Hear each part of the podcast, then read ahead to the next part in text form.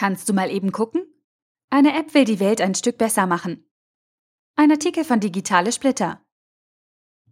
Mit dem eigenen Augen und dem Smartphone einem fremden Blinden mal kurz helfen. Das ist die Idee hinter Be My Eyes, sei mein Auge.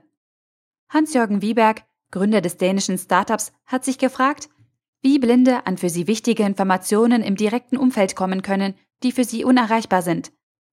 Das Lesen des Verfallsdatums auf der Milchpackung, die Zusammensetzung der Nährstoffe eines Produktes im Supermarkt oder die Anzeigetafel am Flughafen oder Busbahnhof. Ohne einen Begleiter oder hilfsbereite Mitmenschen sind diese Aufgaben für Menschen mit Seheinschränkungen nicht einfach zu bewältigen. Potenzielle Helfer trauen sich oft nicht, Wildfremden ihre Hilfe anzubieten. Oder sie haben Sorge, sich zeitlich zu sehr zu binden. Und diejenigen, die Hilfe brauchen, möchten Familie, Freunde und hilfsbereite Nachbarn nicht ständig mit ihren Bitten stören. Hans-Jürgen Wielberg kennt die Situation. Er hat selber ein eingeschränktes Sehvermögen. Und er hat festgestellt, dass die neuen Technologien Menschen wie ihm helfen können. Blinde können Smartphones mittels Sprachsteuerung bedienen und einige bitten Sehende bereits via Skype oder FaceTime um Hilfe, wenn genaues Hinsehen nötig ist. Der Nachteil? Der Hilfesuchende spricht wieder seine üblichen Helfer an, die er doch nicht ständig fragen will. Hier setzt die App an.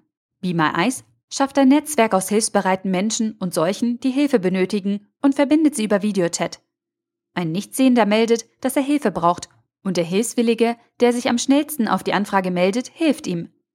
Der Dienst überträgt die Bilder nicht einfach zum nächsten Nachbarn, sondern macht Helfen von irgendwo auf der Welt möglich.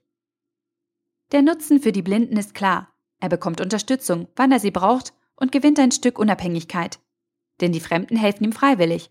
Er geht keine Beziehung ein, die ihn verpflichtet. Aber was springt für den Hilfespendenden heraus? Genau das ist die spannende Frage, die dieser Dienst beantwortet. Mit meiner Hilfe kann ich Dankespunkte und gute Bewertungen sammeln und mir so ein gutes Gefühl verschaffen. Ob das ausreicht, um den Dienst langfristig am Leben zu halten, ist zu hoffen, aber noch offen. Microvolunteering nennt Wieberg den Ansatz. Hilfe in kleinen Dosen, wenn man Zeit hat. Das sollte jedem ermöglichen, mit geringem Zeitansatz und ohne persönliche Verpflichtung zu helfen.